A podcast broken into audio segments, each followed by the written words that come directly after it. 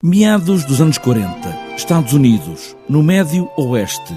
Uma família pobre, o pai fugiu, deixando apenas um postal, uma mãe a sonhar com uma grandeza que se calhar nunca teve, um filho que sonha e que sustenta a casa, uma filha aleijada e uma foto bem iluminada do pai que nunca aparece. Baseada na memória, a peça é sentimental, não é realista e a iluminação é pouca.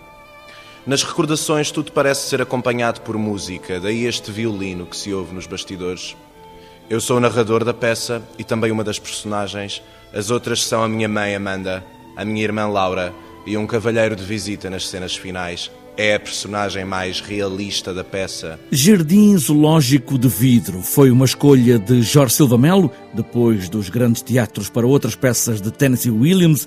Agora, esta mais íntima, diz o encenador nesta peça aqui para o Teatro da Politécnica, onde vai estar, que é um espaço muito pequeno, aquilo que me apeteceu foi entrar nesta zona de segredo.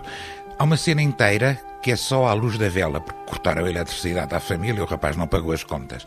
E é aproveitar esta intimidade, este segredo que este teatrinho permite, que nos permite entrar para este mundo poético, sensível, muito delicado. A mãe, em casa, e o filho que sai todas as noites para o cinema, e a irmã que, aleijada, brinca com animais de vidro.